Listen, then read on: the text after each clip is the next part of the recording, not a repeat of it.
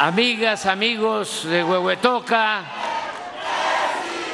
Me da mucho gusto estar con ustedes de Huehuetoca y también de otros municipios del Estado de México y de Hidalgo y de otros estados de la República. Arriba Huehuetoca. Hoy es un día muy especial. La verdad estoy contento porque logramos este propósito de que se tenga una farmacia grande, grande, para que se distribuyan todas las medicinas, que puedan llegar las medicinas hasta los pueblos más apartados de nuestro territorio, que a nadie le falte una medicina, que el que esté enfermo y está tomando sus medicinas cuente con esa medicina. Es una necesidad básica, importante. Es como tener los alimentos, que a nadie le falte la alimentación, que todos podemos, podamos comer, cubrir nuestras necesidades básicas. Lo mismo, que todos tengan las medicinas que requieren y que no importe si son caras o son raras y no se consiguen. Que aunque sean caras, se pueda contar con ellas en cualquier parte del país, se sea rico o se sea pobre. Que si son raras porque se trata de enfermedades muy especiales, que requieren medicamentos así no muy comunes, que incluso no se fabrican en laboratorios de México, pero sí en laboratorios de la India o de Francia o de cualquier otro país y que se tengan esas medicinas.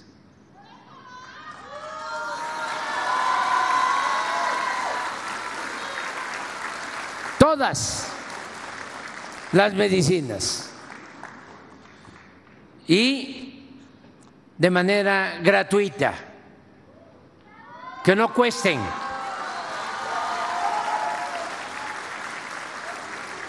que no se cobre ni el envío. Ese es el ideal que hoy empezamos a convertir en realidad. Este sueño que teníamos y que queremos que sea una realidad, el derecho a la salud. Nos ha costado, y no solo es por cuestiones de recursos, los problemas de México no tenían que ver con el presupuesto. Los problemas de México tenían que ver fundamentalmente con la corrupción. Presupuesto hay, El problema era la corrupción. En todo, en la construcción de las obras, en la construcción de los caminos, en el mantenimiento de los caminos, en la educación, en la salud. Y este es el caso. Se ejercían pues como 200 mil millones de pesos en la compra de medicamentos y de equipos. Pero por la corrupción no rendía ese presupuesto. Se beneficiaban unos cuantos. Habían 10 empresas, no lo voy a dejar de decir, que ni siquiera eran laboratorios, ni siquiera producían las medicinas. Y esas 10 empresas le vendían al gobierno 100 mil millones de pesos al año en medicinas. Y también eran los encargados de la distribución de las medicinas. Yo le comentaba ahora a Zoé Robledo, director del Seguro Social, que me llamó mucho la atención porque después de varios años que estuvimos enfrentándonos a esta mafia que vendía los medicamentos, no se dejaban. ¿Saben ustedes que estaba prohibido comprar medicinas en el extranjero. El sector salud, la Secretaría de Salud, el ISTE, el Seguro, no podían comprar medicinas en el extranjero. Se tenían que comprar aquí, en México. Y nos costó muchísimo trabajo reformar esa ley se oponían para poder comprar los medicamentos en cualquier país del mundo, alegando que si se compraban los medicamentos afuera, eh, se afectaba la industria farmacéutica nacional y que por qué mejor no se compraban aquí. Suena lógico, ¿no? Eh, el comprar aquí, si aquí se producen, si aquí se dan empleos, pero no era eso, era porque ellos tenían el negocio y era un monopolio. Al comprar los medicamentos afuera, pues teníamos la posibilidad de comprarlos, como está sucediendo, más baratos. Y el presupuesto no se rendía más. Y teníamos que decidir, ¿se compran aquí caros o los compramos afuera baratos? Si nos importa la salud del pueblo, pues lo que se busca es tener todos los medicamentos. Y eso fue lo que hicimos. Abrir. Y ahora se pueden comprar en México, pero también en Japón, o en Estados Unidos, o en Cuba, o en la India, o en cualquier lugar donde eh, son mejores los medicamentos y a precios justos. ¿Y qué logramos con esto? Que con lo que se gastaba antes y que no alcanzaba para dar medicinas a todos, con el mismo presupuesto, ahora alcanza para dar todas las medicinas gratuitas a todo el pueblo de México.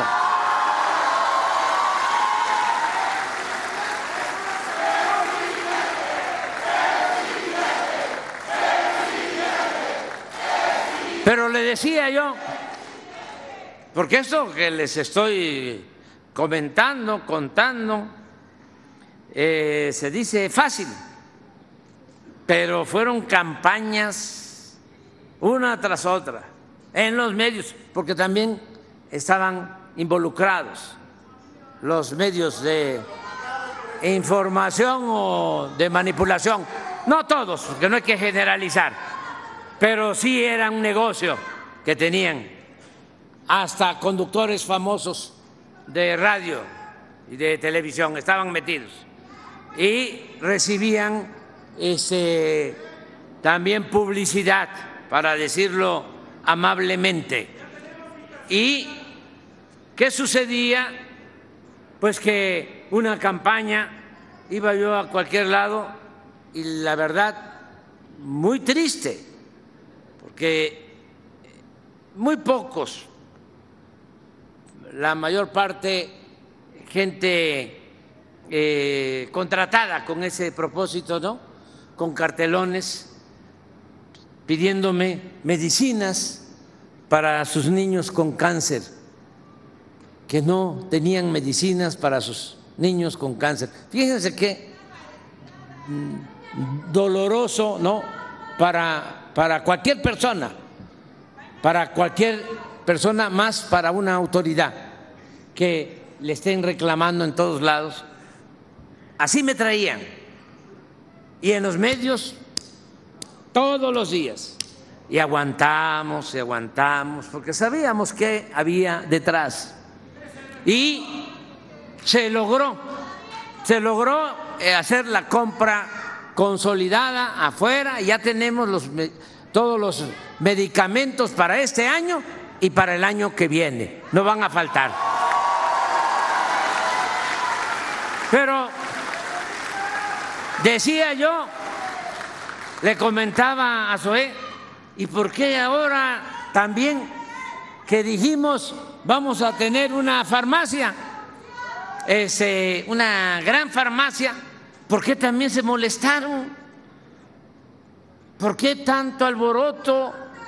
¿Por qué tanta bulla? ¿Por qué tanto escándalo en el Universal y en otros periódicos y en la radio y en la televisión? Estuvo aquí hasta la señora, no puedo mencionarla por este, cuestiones electorales, estuvo aquí con un cartel hágame favor.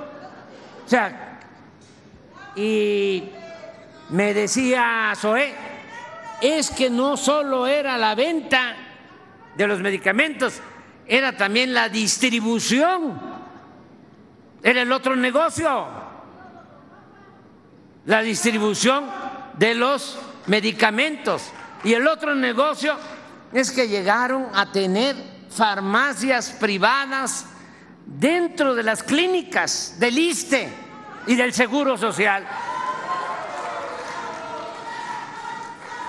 Todo eso es lo que los terminó de enojar y por eso la campaña, ¿cómo no van a celebrar?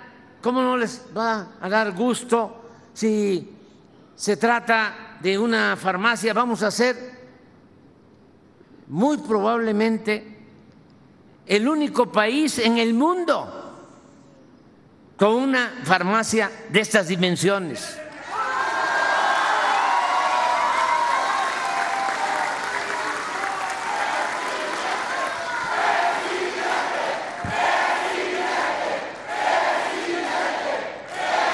Si fuese el almacén de tabaco más grande del mundo o el almacén de licores más grande del mundo o el almacén de fentanilo más grande del mundo o el almacén de drogas más grande del mundo, pues entonces sí, las protestas y aquí, todos aquí con sus carteles, estamos en contra de que eh, se ponga esa farmacia eh, en Huehuetoca, pero se trata de las medicinas. ¿Qué les pasa? ¿Hasta dónde llega su insensatez? ¿Por qué eh, se dejan dominar tanto por lo material, por el dinero? Bien decía el cura Hidalgo, el padre de nuestra patria, que el único Dios de los oligarcas era el dinero. Qué bueno que para nosotros no es el dinero la felicidad.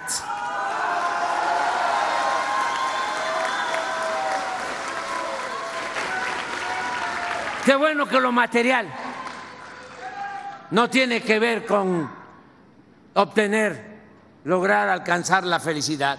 La felicidad es como siempre lo digo, es estar bien con uno mismo, es estar bien con nuestra conciencia y es estar bien con el prójimo. Eso es la felicidad.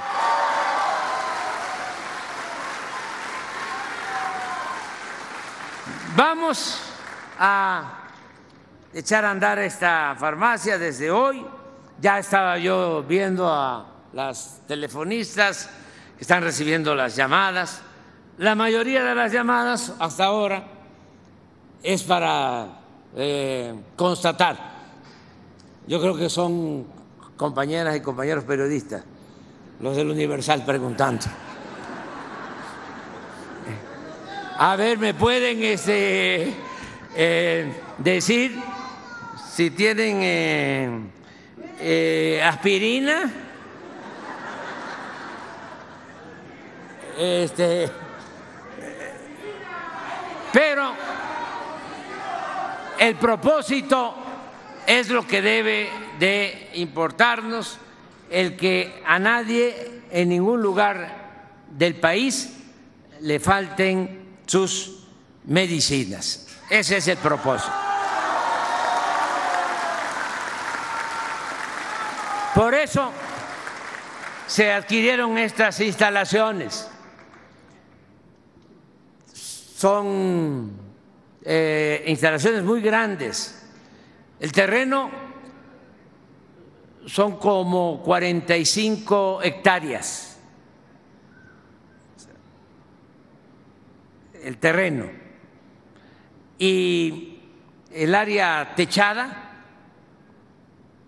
de bodegas, de almacenes, es de alrededor de nueve hectáreas. Son 90 mil metros cuadrados techados. No hay ¿eh? en el mundo. A lo mejor hoy me van a decir que sí. Quiero saber dónde. ¿Dónde hay? En Huehuetoca. Solo en Huehuetoca.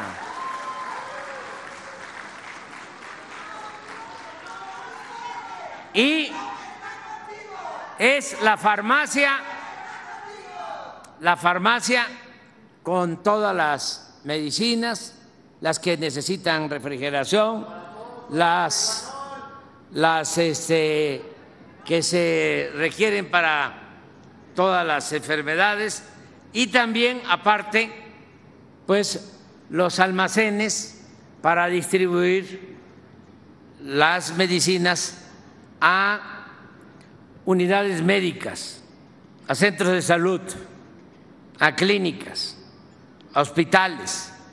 Estamos hablando como ustedes, estamos hablando como 20 mil unidades, 20 mil unidades en todo el país que se van a abastecer desde este centro de distribución de Huehuetoca, más la farmacia. El caso de la farmacia es para complementar. Van a estar las medicinas en los centros de salud, en las unidades médicas, en los hospitales, pero si llega una persona, un paciente, y no hay la medicina, se va a poder hablar a este centro de distribución, a la farmacia.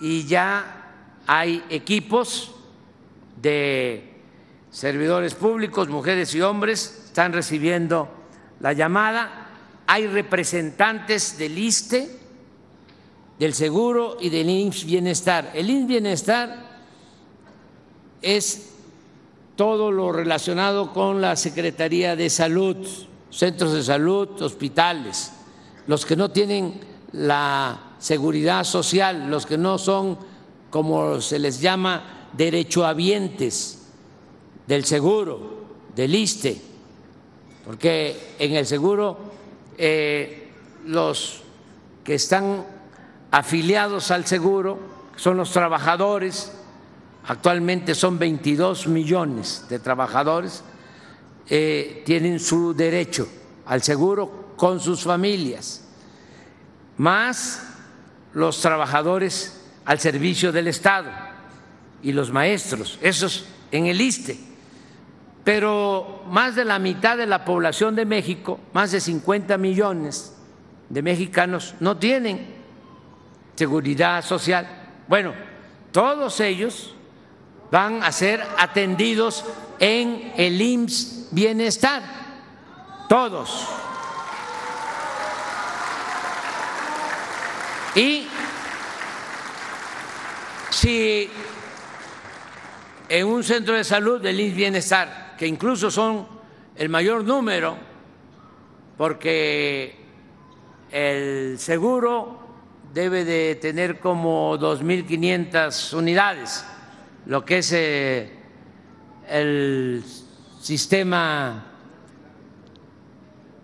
ordinario, como 2.500 el ISTE 1.200, pero el INS Bienestar, para los que no tienen la seguridad social, ¿cuántas unidades son en total? Eh, centros de salud, hospitales, 16 mil, fíjense, para los que no tienen la seguridad social.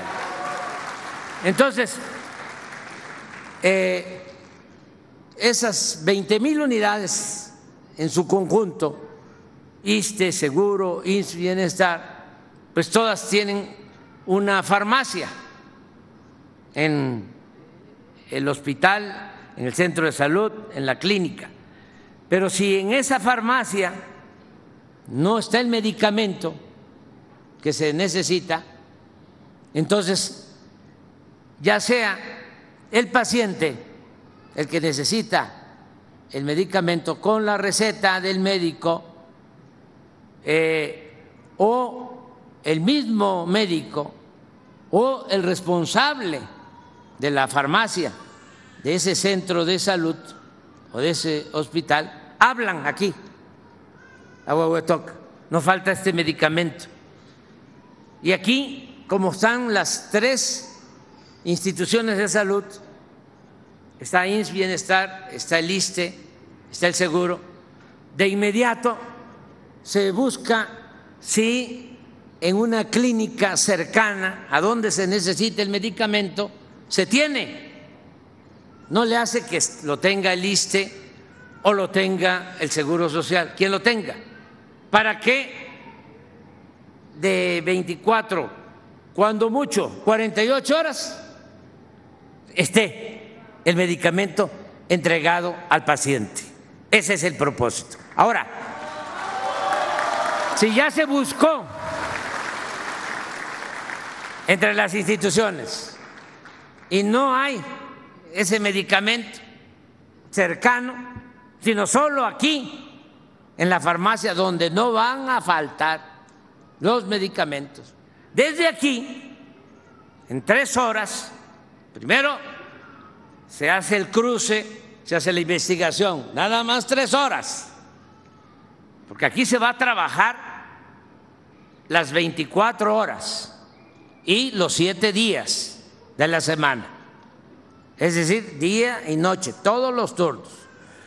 Y en tres horas se va a hacer la investigación, vamos a decir, al interior del mismo sector salud pero ya se llegó a la conclusión de que no está el medicamento, entonces a las tres horas sale de aquí ese medicamento, por tierra o al aeropuerto Felipe Ángeles para que por avión llegue donde se necesita el medicamento.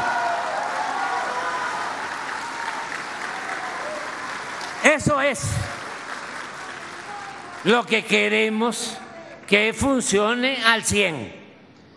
Y es, eh, pues, eh, un recordatorio a todos, a médicos que les pedimos que, como siempre, sigan actuando de manera solidaria, enfermeras, los encargados de farmacia, los que se encargan de la distribución de medicamentos en los estados, los directores de los hospitales, todos, todos, todos tenemos que estar eh, pendientes, atentos.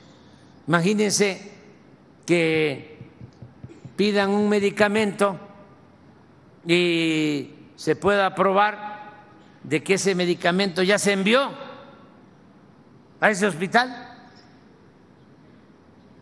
¿Qué hiciste? Eh, ¿Dónde quedó? Si ya se te envió eh, suficiente medicamento del que me estás pidiendo.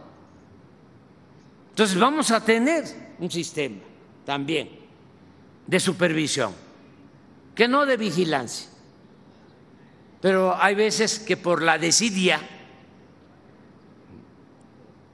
la rutina, el burocratismo, llegan los medicamentos en las cajas y ni siquiera las abren, ni saben qué llegó, ahí hasta que se caducan. Ahora no, todos tenemos que cambiar, porque se trata de una misión con dimensión social muy humana es que no falten las medicinas como no deben de faltar los alimentos. Ese es el propósito.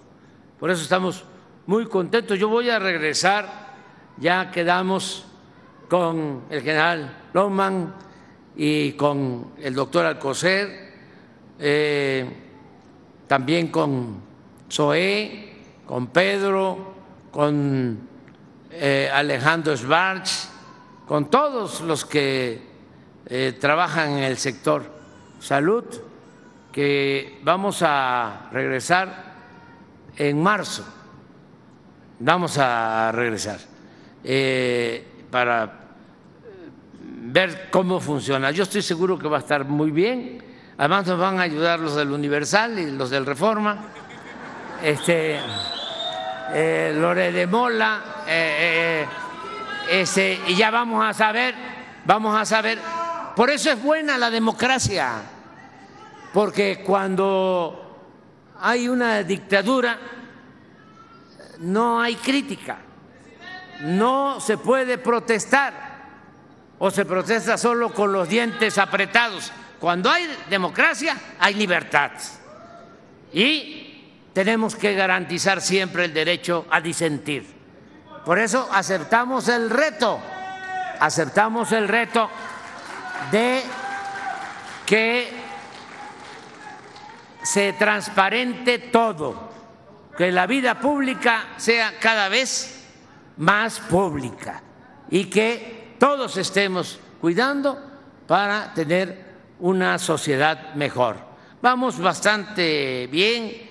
Aquí en Huehuetoca, pues eh, yo envío pues un saludo, eh, una felicitación cariñosa. Les deseo pues un feliz año a todas, a todos.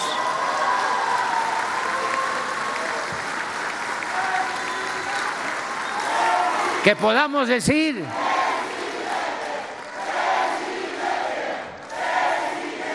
que gracias a la vida que nos ha dado tanto. Y que sigamos adelante. Van a continuar todos los programas de bienestar, todo eh, va a continuar tenemos presupuesto, eh, no nos falta. ¿Y saben por qué tenemos presupuesto? Porque no hay corrupción, porque se acabó el bandidaje oficial. Aquí está eh, el subsecretario. Vamos a presumir un poco, ¿no? A tirar aceite. Aquí está el subsecretario de Hacienda, de egresos, Juan Pablo, de Botón. ¿Cuánto, Juan Pablo, eh, es el presupuesto autorizado para el año próximo? A ver, ven acá. ¿Cuánto es el dinero del pueblo que vamos a administrar con honradez el año próximo? Son nueve billones, presidente. Nueve billones.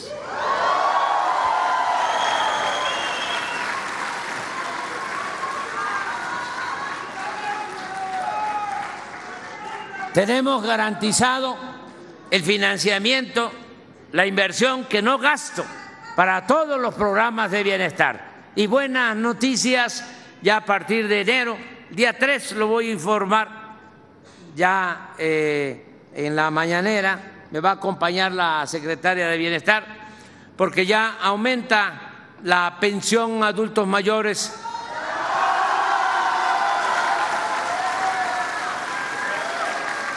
De 4.600 bimestrales a 6.000 pesos bimestrales.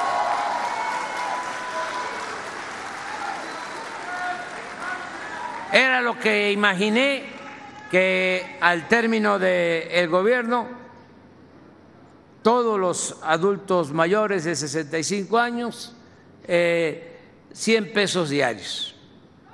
Si es una pareja, son 200 diarios, ya les alcanza si eh, logramos controlar también la inflación, que no haya carestía, alcanza para la comida. Y la panza es primero, ¿verdad?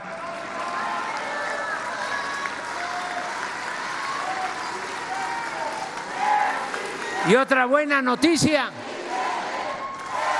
tienen una, y por eso es, una extraordinaria gobernadora. ¿eh?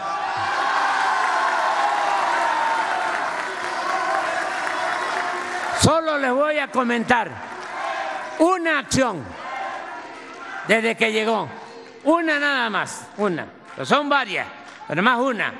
Le dije, maestra, eh, estamos ayudando con pensión a discapacitados en el Estado de México, pero solo hasta los 29 años. De 29 a 64 no reciben nada. Le propongo que si del gobierno del Estado de México aportan 50% y la federación aporta otro 50%, le vamos a entregar, se le va a otorgar pensión a todos los discapacitados de todas las edades del Estado de México. ¿Acepta? Y me dijo, sí, sí acepto. Y ahora ya, en el Estado de México es universal es decir, para todos, la pensión para personas con discapacidad. Y otra cosa que también me planteó y se va a cumplir es que van a aumentar las becas para estudiantes de preescolar, primaria y secundaria. Y continúa la beca para los de preparatoria. Eso es para todos y van a seguir las becas para estudiantes universitarios de familias pobres. Y vamos a seguir apoyando en salud, en educación y en todo lo que tiene que ver con el bienestar de nuestro pueblo. Y también lo mismo, no se preocupen, así como ya tenemos estos nueve billones para el año próximo, eh, autorizados, así también hacia adelante. Eh, las cosas van a mejorar cada vez eh, más. Ya se echó a andar este proceso. Hacía falta nada más tener buenos gobiernos. Eso era lo único, porque un pueblo bueno, trabajador como el mexicano, un país con muchos recursos naturales. Aquí, por el creador, por la naturaleza, hay de todo en este país.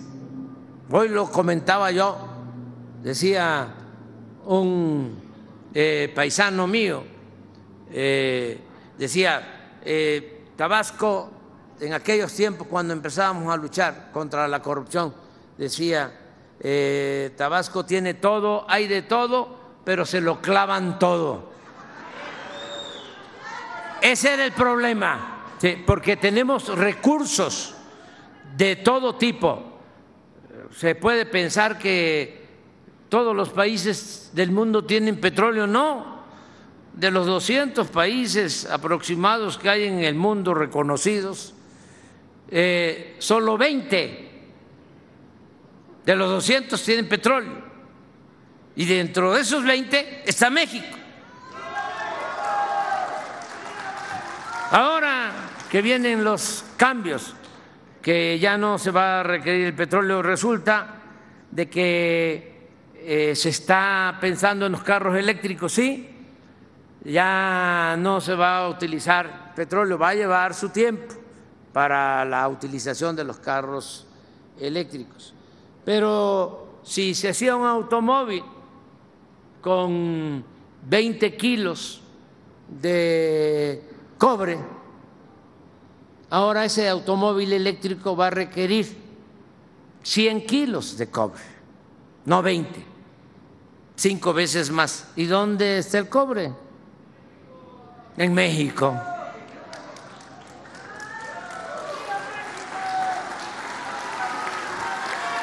Pero no solo es el cobre, es la plata, es el oro, es el gas son buenas tierras para la producción agropecuaria, son litorales, el litio y lo más importante, repito, el pueblo. El pueblo de México es de los pueblos con más cultura en el mundo. ¿Y cómo se expresa eso? Porque lo puedo decir, a ver, ¿cómo? Es que el pueblo de México es de los pueblos con más cultura en el mundo. ¿Cómo lo pruebas? Muy fácil. Es de los pueblos más trabajadores del mundo. Ah, pero ¿cómo lo pruebas? Te voy a probar que sí. Los que se van a trabajar, donde encontraron oportunidades en los momentos más difíciles, nuestros paisanos, migrantes. ¿Cuánto están enviando a sus familiares? A ver, ¿en qué país sucede lo mismo? Nuestros hermanos migrantes están enviando a sus familiares este año 63 mil millones de dólares. Si el pueblo de México fuese un pueblo flojo, un pueblo indolente, no saldría adelante en ninguna parte. Pero el pueblo de México es un pueblo trabajador. ¿Y eso a qué se debe? a nuestras culturas milenarias. Eso no lo trajeron hace 500 años, no, eso data de miles de años. Por eso debemos de sentirnos muy orgullosos con nuestro origen, con nuestra identidad, porque de esas raíces profundas viene la fortaleza de nuestro pueblo y viene la grandeza de México. Por eso tenemos recursos naturales, un pueblo extraordinario.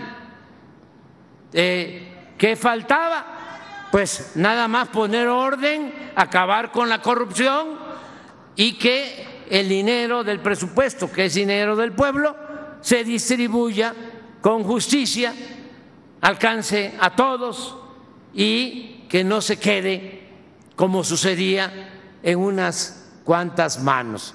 Y hacia adelante, como esto ya se aprendió, ya se internalizó, ya la gente ha tomado conciencia, porque lo más importante de todo ha sido el despertar ciudadano, el cambio de mentalidad.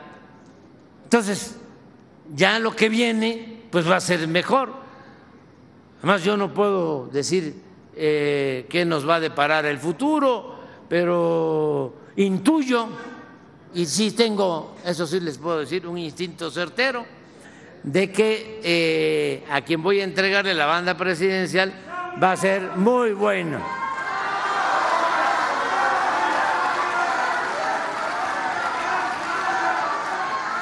Muy buena, o sea, trabajadora.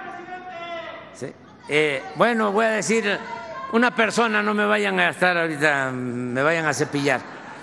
Una persona trabajadora, una, persona muy inteligente, una persona muy honesta, que vive a Huehuetoca, que vive el Estado de México. ¡Viva México! ¡Viva México! ¡Viva México!